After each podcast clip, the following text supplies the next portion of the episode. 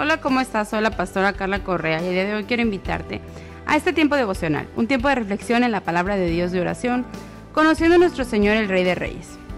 Estamos hablando desde hace varios días de las siete especies de alimentos o granos que son característicos de la tierra de Israel y son señal y promesa de Dios para nosotros. Esto está en Deuteronomio capítulo 8, versículo 7 al 8, que comienza diciendo, porque Jehová tu Dios te introduce en la buena tierra, y más adelante dice tierra de trigo y cebada, de vides, higueras y granados, tierra de olivos, de aceite y de miel. Si no has escuchado los anteriores, te invito a buscarlos a través de las aplicaciones que ya hemos mencionado, Spotify, Podcast o Facebook. Y hoy hablaremos de la miel para dejar al último el aceite y el olivo, que forman uno solo de esos elementos que llamamos las siete especies. Tú sabes que desde el principio Dios prometió al pueblo de Israel llevarlos a una tierra donde fluye leche y miel. Esto es característico de esa bendición que Dios tendría para ellos. La leche hacía referencia a todo producto animal, a todo el ganado, y la miel a todo producto agrícola. Y aunque sí hay registros de que en ese tiempo existiera la miel de abeja, esto era, no era tan comúnmente utilizado por los israelitas debido a su proceso de elaboración tal como lo dice Levítico capítulo 2 versículo 11, que dice ninguna ofrenda que ofrecieres a Jehová será con levadura, porque de ninguna cosa leuda ni de ninguna miel, esto haciendo referencia a la miel de abeja, se ha de quemar ofrenda para Jehová.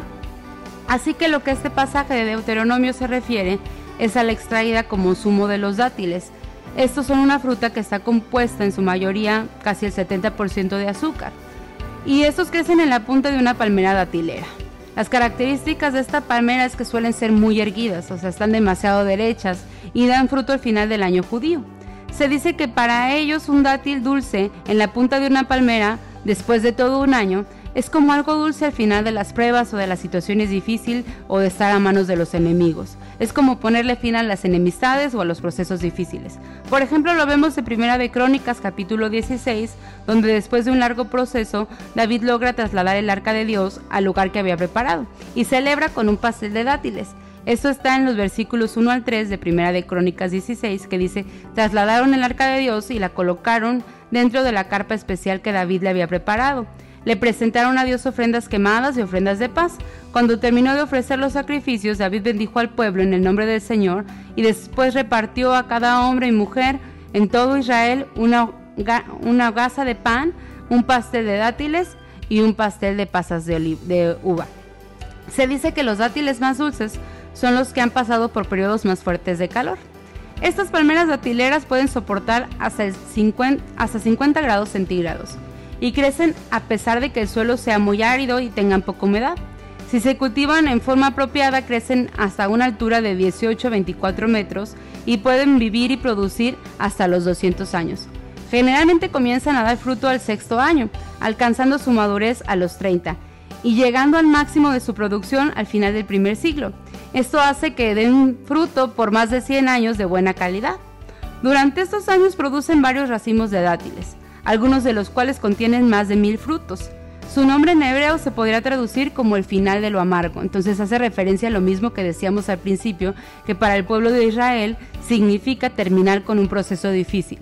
En el Salmo 92, versículos 12 al 13, nos habla de la palmera y dice, pero los justos florecerán como las palmeras, eso se refiere a la palmera de dátil, y se harán fuertes como los cedros del Líbano, trasplantados a la casa del Señor, florecerán en los atrios de nuestro Dios.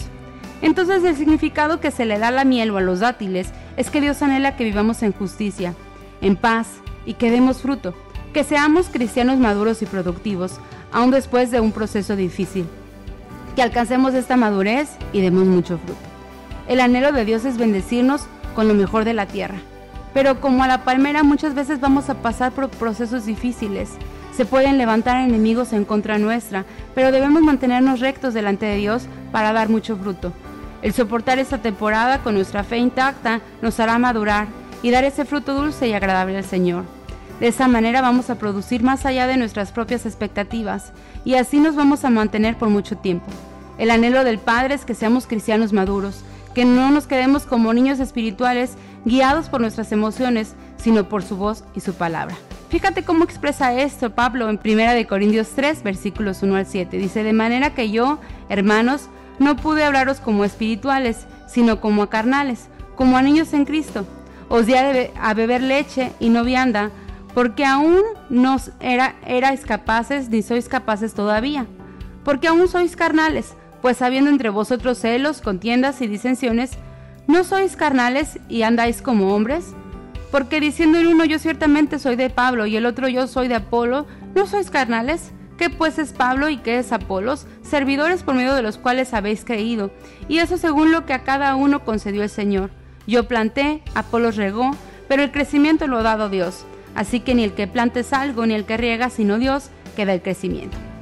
Entonces esta es la manera de Pablo de motivar a los corintios a ser cristianos maduros, a ser cristianos que producen, que llevan esa bendición más allá de simplemente una emoción o, solamente el quedar bien con una persona. Si nos dejamos llevar por nuestra carne, como dice Pablo, dando lugar a los celos, los pleitos y las divisiones, no crecemos. No podemos compararnos con otros, pues cada quien realiza una función distinta. Demos honra a quien lo merece, pero sobre todo demos lugar a Dios y a Cristo, antes que nuestros propios deseos, si no, no podemos avanzar. Porque no somos maduros, por eso Pablo empezaba diciendo, no pude hablarles como espirituales, no pude darles algo más que yo quisiera compartirles, porque todavía se estaban quedando con ese tipo de problemas. Por lo tanto, no damos frutos si seguimos así. Dios anhela que seamos como la palmera, productivos, maduros. Y la fórmula para madurar y dar mucho fruto es a través de la comunión con Dios y su palabra.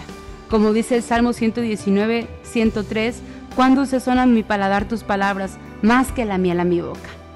Está en nuestro corazón, está en nosotros buscar ese alimento. Por eso es importante que cada día pasemos tiempo con nuestro Señor. Yo anhelo dar mucho fruto para Él. A pesar de que las cosas se pongan calientes, como dicen por aquí, o difíciles, quiero llegar a madurar cada día más para darle a Él la gloria. ¿Y tú?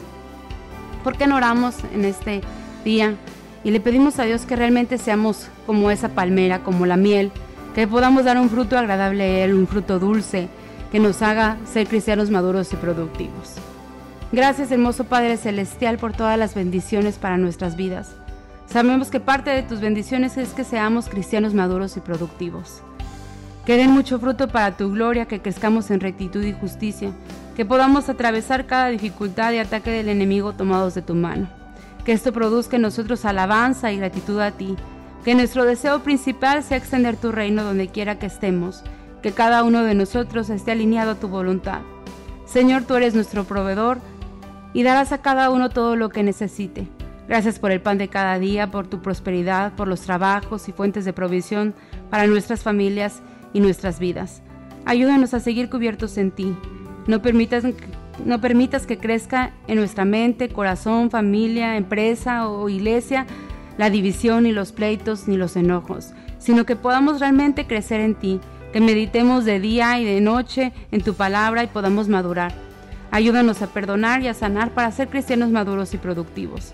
Gracias porque tú nos guardas de toda tentación o adversidad nos libras de todo mal, de todo ataque del enemigo, de toda arma del enemigo que quiera venir a derribarnos o desalentarnos.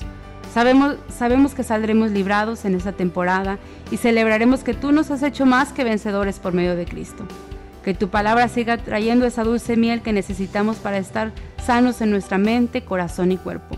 Establece tu reino sobre nuestras vidas, Señor, te lo pedimos en el nombre de Jesús y te damos gracias. Amén. Sigue vivando tu relación con Dios durante el día a través de la lectura, la oración y la adoración.